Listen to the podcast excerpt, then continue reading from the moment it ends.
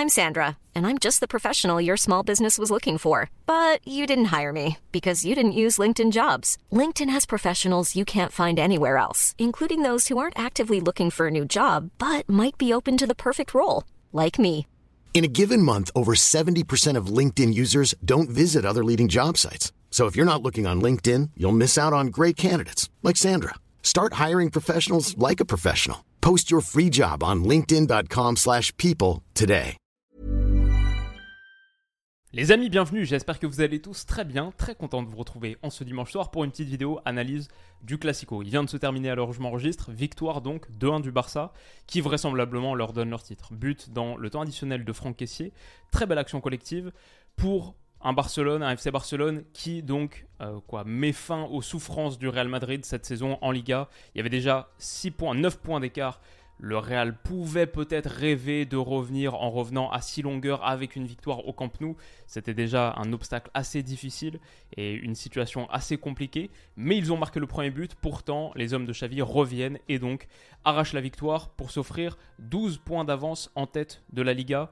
Ça fait 12 points d'avance avec 12 journées restantes. C'est loin d'être officiel, loin d'être mathématique. Mais en plus, quand tu considères le goal average qui est supérieur pour le Barça, très très difficile d'imaginer un retournement de situation. Pour moi, à 99,9%, le Barça vient d'aller chercher son titre, son premier, sa première Liga, depuis 2019. Un moment absolument majeur pour Xavi, pour son projet, pour le projet de ce Barça qui a été, je trouve, dans l'ensemble cette saison séduisant malgré les revers en Europe et qui a vraiment mis une pierre supplémentaire, voire deux ou trois, dans la construction, dans l'établissement de son projet. Cette victoire contre le Real Madrid, encore un classico remporté cette saison, elle signifie beaucoup beaucoup de choses pour ce Barça. Donc on va l'analyser, on va revenir sur les éléments forts de ce match, les temps forts, et après peut-être tirer quelques conclusions.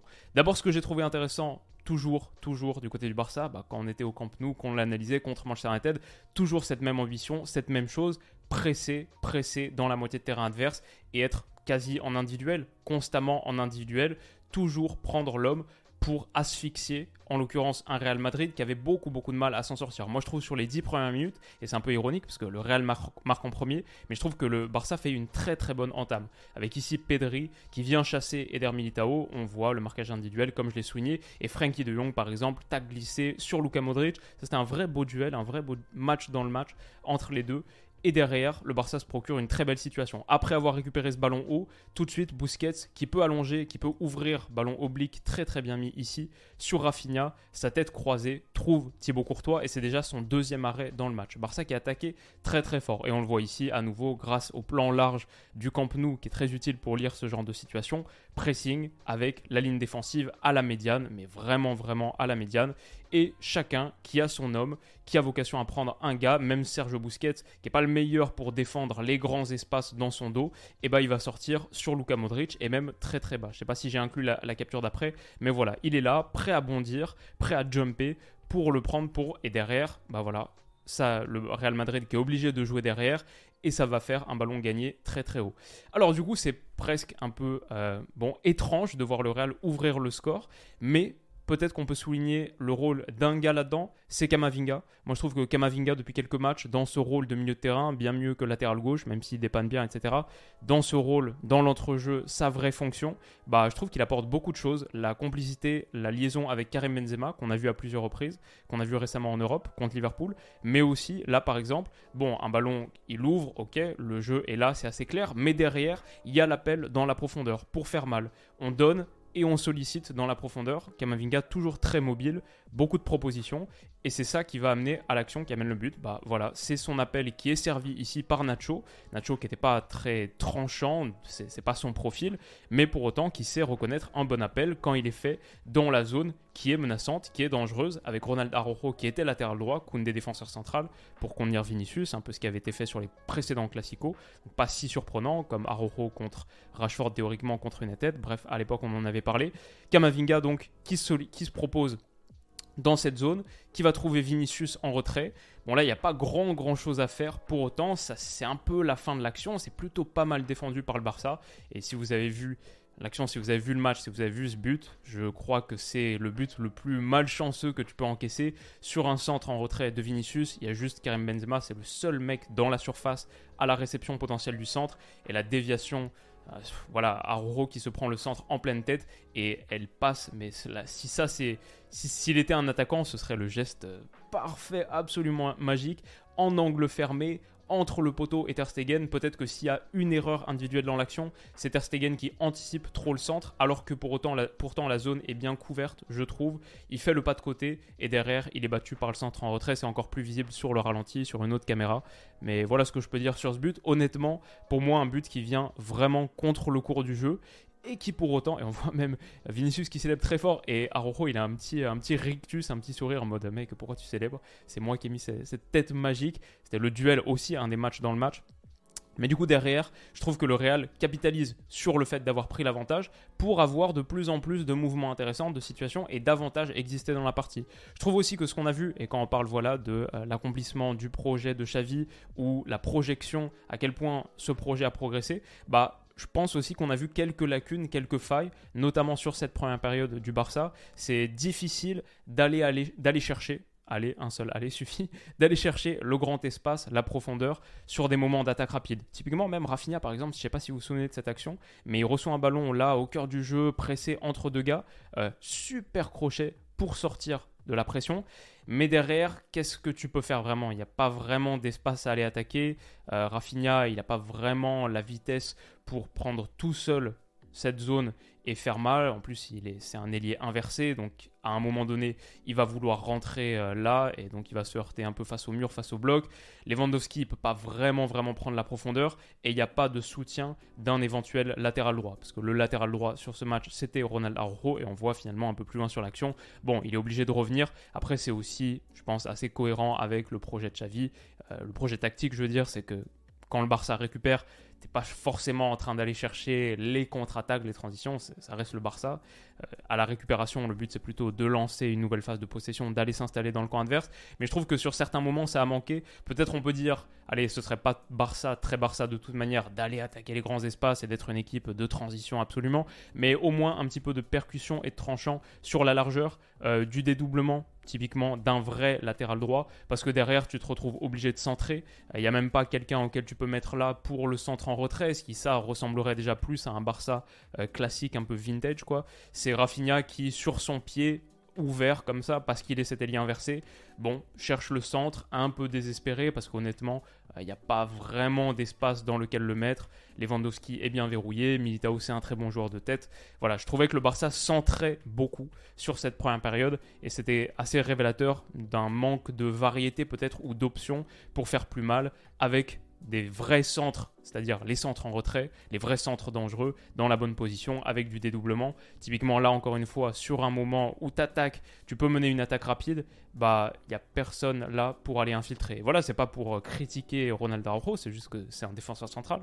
C'est un défenseur central qui est mis là parce que Xavi son idée c'est plutôt contenir Vinicius parce qu'il n'y a pas de super latéral droit à Barcelone et c'est peut-être un truc que tu as envie de corriger pour la suite, si jamais le Barça a des ressources pour recruter, ce qui est aussi un gros point d'interrogation, mais ça on aura le temps d'en reparler. Mais en tout cas voilà, sur ce genre de situation, bah, typiquement, t'aimerais bien avoir quelqu'un qui en plus euh, peut mettre Nacho sous, grande pression, parce qu'il y a Rafinha là. Si, euh, si tu as plutôt un gars qui est ici et qui peut vraiment vraiment menacer sur le couloir droit, ouais, tu mets le défenseur, tu mets la Nacho sous très très grosse pression et le Barça peut pas vraiment le faire. Kamavinga a le temps de revenir et tu peux pas vraiment attaquer rapidement. Même Auro ralentit sa course. Il a bien compris que ce, moment est passé, mais je pense que pour un vrai latéral droit de percussion, euh, là, il y aurait potentiel faire mal. Bref, tout ça pour dire qu'il y a encore des axes de progression pour ce Barça, notamment sur la, constitution de ton effectif.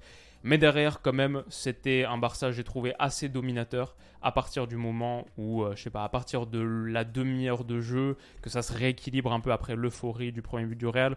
Je trouvais que le Barça était globalement dominateur sur, sur cette partie jusqu'à la, jusqu'au moment des changements d'Ancelotti. On va en reparler. Peut-être un truc dont j'aimerais parler, c'est euh, Gavi parce que moi je l'aime plutôt bien dans ce rôle. C'est un truc, voilà, il faut, y réfléchir pour la suite. Est-ce que tu veux le laisser sur ce poste, entre guillemets, d'ailier gauche et te priver d'un troisième attaquant, parce que le Barça en a que deux mais en même temps, moi je trouve qu'il est très pertinent dans cette fonction. Euh, on en a parlé à l'envie sur la chaîne, mais il se projette beaucoup dans le dernier tiers. Ses décrochages, toute son activité dans le demi-espace, son jeu de combinaison, d'agression et de harcèlement aussi sur le travail défensif. Et moi j'étais un peu, surpris parce que du coup, vous le voyez peut-être, euh, je regardais le match sur Beansport 1 parce que j'adore euh, Benjamin da Silva et j'adore Omar da Fonseca. C'est vraiment une super super doublette. J'ai quasiment que des bonnes choses à dire sur eux, sauf peut-être du coup sur ce match où je trouve que, euh, je sais pas pourquoi, Omar que j'adore encore, une fois je le dis, euh, peut-être un peu trop critique sur Gavi, en mode il faisait que des passes vers l'arrière, etc. C'est un joueur un peu neutre, qui, qui, manque un peu de folie ou peut-être d'audace. Euh, avec ballon. Je suis pas forcément d'accord parce que je crois que ça c'est le but de l'égalisation. Ça vient d'un moment où justement Pedri il se propose, il veut toucher énormément de ballons pour faire des différences. Là, il décroche pour toucher un ballon de Baldé et derrière c'est une très très belle ouverture qu'il envoie à Robert Lewandowski. Ça pour moi c'est l'inverse d'une action d'un joueur neutre par-dessus la défense pour Robert Lewandowski qui fait un très bon appel aussi, c'est à souligner. Et Sergi Roberto, qui s'est bien proposé également, qui a été menaçant dans ce rôle Pedri un peu, c'est-à-dire intérieur droit, faire des courses dans la profondeur et tirer la dernière ligne, ce qu'il a plutôt bien fait sur ce match, même si sur d'autres rencontres on a vu que c'est, évidemment c'est pas Pedri, Pedri manque, ça va faire beaucoup de bien quand Pedri reviendra. Mais tout ça pour dire, Gavi, bah, par exemple, là, très bonne passe à destination, de Robert Lewandowski, son centre derrière trouve Rafinha, il rate sa reprise, mais ça revient. Pour le coup, Ronald Araujo a suivi, pas mal, même force Vinicius à défendre bas, à partir de bas. Et son centre en retrait, là pour le coup, trouve De Jong, qui met en retrait sur Rafinha, petit cafouillage, ça revient sur Sergio Roberto, qui s'est bien projeté, qui marque le but de l'égalisation juste avant la mi-temps, qui fait beaucoup de bien à ce Barça, grosse célébration. Derrière, on rentre et ça change totalement, sans doute, la physionomie et la texture un peu mentale de la seconde période. Mais voilà, à la base de ça, je pense, c'est important de ne pas l'oublier, il y avait une très très bonne action de Pedri. Voilà, euh, mon petit moment Pedri. En seconde période, du coup, euh, on repart sur les mêmes bases de la fin de première. Je trouve un Barça globalement dominateur, le Real qui recule davantage. Et je trouve qu'on a vu aussi qu'il y avait une équipe qui avait joué en milieu de semaine en Europe, euh, un match de Ligue des Champions contre Liverpool, et l'autre qui avait pu se reposer parce que le Real, sur, entre la 45e et la 75e, commence vraiment à manquer de jambes, je trouve. Le Barça prend de plus en plus l'emprise sur un match que le Barça pourtant n'a pas besoin de gagner. C'est le Real qui a besoin de gagner ce match pour rester dans la course au titre. Et derrière, voilà, bah, bonne proposition de Pedri. Euh, qui décroche ici, très bon contrôle, le contrôle jambe éloignée, classique, même s'il n'est pas trop attaqué. On voit aussi que sur, sur l'impact, le Real baisse un petit peu par rapport à ce qu'il montrait sur la première période. Derrière ça, il donne à Baldé et il poursuit, un petit peu comme tout à l'heure, ce qu'on a montré avec euh, qui c'est qui avait poursuivi sa course dans la surface de réparation Kamavinga bah, Comme ce qu'on avait montré avec Kama, il donne et derrière, il se projette très bien dans ce demi-espace, hop, où il va être servi par Baldé qui met un bon ballon. Et encore une fois, bah, moi j'ai trouvé là un Gavi assez euh, proactif, assez protagoniste, qui joue vers l'avant et qui essaye de faire des différences. Son centre en retrait est pas bon, il est, il est coupé, mais il a proposé, il a même pris le dessus sur Carvajal dans ce duel, donc physiquement, il a tenu. Et ouais, c'était pas mal. Heure de jeu, il y a un, moment, je trouve aussi un petit peu, juste pour en remettre une couche sur ce que je disais tout à l'heure, difficile pour le Barça de jouer ses ballons de grand espace. Il manque du tranchant, il manque de la percussion. C'est peut-être ça aussi qui manque en Europe quand le tempo, quand le niveau athlétique grimpe encore un peu par rapport à ce qu'on voit jour après jour, semaine après semaine en Liga, bah peut-être que là il te manque un petit peu de tranchant dans la profondeur, typiquement sur un très bon ballon qui est donné pour le coup par Koundé par-dessus pour Robert Lewandowski. Au duel contre Rudiger, il a aucune chance et il se fait totalement mater. Il n'y a personne qui suit non plus, alors que pourtant, bah là face à une ligne haute, euh, un porteur pas agressé, il y a un vrai vrai bon ballon à mettre, à exploiter. Euh, d'autres joueurs dans cette situation feraient beaucoup plus mal ou seraient mieux accompagnés, deux gars qui peuvent faire mal. Et peut-être que ça, c'est ouais, un truc à réfléchir pour le Barça sur, euh, pour, la, pour la saison, la saison d'après notamment, parce que là, ils, ils vont être champions vraisemblablement. Mais c'est ça qui est intéressant avec ce Barça, c'est que ça semble être quand même une des... On est quand même sur un des premiers étages de la pyramide, je pense, dans l'idée.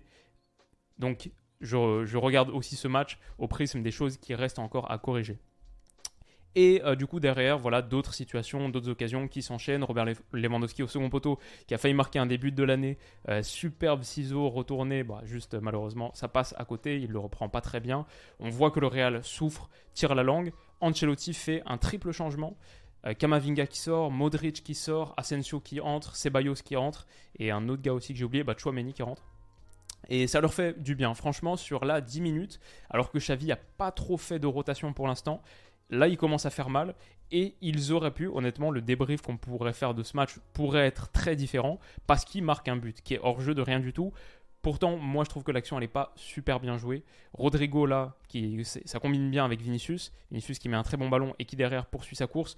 Pour moi, euh, il faut exploiter ce 2 contre 1. C'est dommage que ce n'ait pas été fait ici par Rodrigo. Aller fixer Koundé et derrière décaler sur le côté pour le sur le dédoublement de Vinicius qui se propose à la rigueur, quitte à faire ce qu'il fait à la base, rentrer intérieur pour ensuite donner une fois qu'il a déséquilibré Koundé. Là, pour moi, il y a vraiment, vraiment le ballon à mettre. C'est le ballon le plus simple sur ce moment de transition offensive dans les grands espaces avec de l'espace sur lequel tu peux capitaliser. Comme ici, pour moi, ce qui compte, c'est jouer les ballons simples. Ici, tu n'as pas envie de jouer les ballons compliqués, tu as envie de jouer les ballons simples qui tranchent et qui font des différences avec tout l'espace que tu as à, disposition.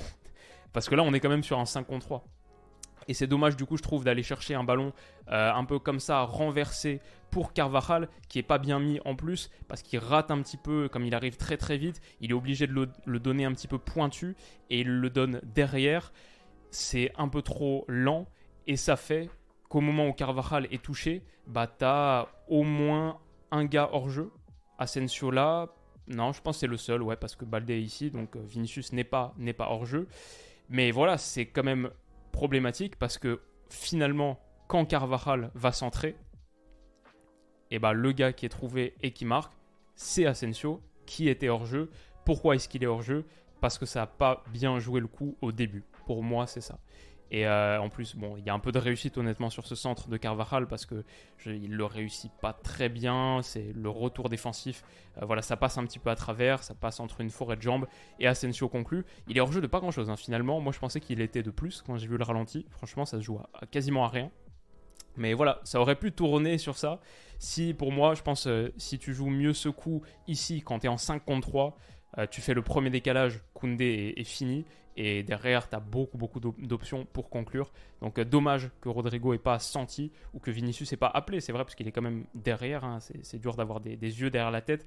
Mais peut-être tu dois aussi euh, savoir au moment où tu, ce, coup il démarre. Euh, tu viens de le jouer avec Vinicius, tu connais sa capacité d'accélération. Quelque part, des joueurs qui se connaissent, qui se connaîtraient encore mieux. Peut-être qu'il n'y aurait même pas besoin de prendre l'information, tu sais qu'il est là quelque part.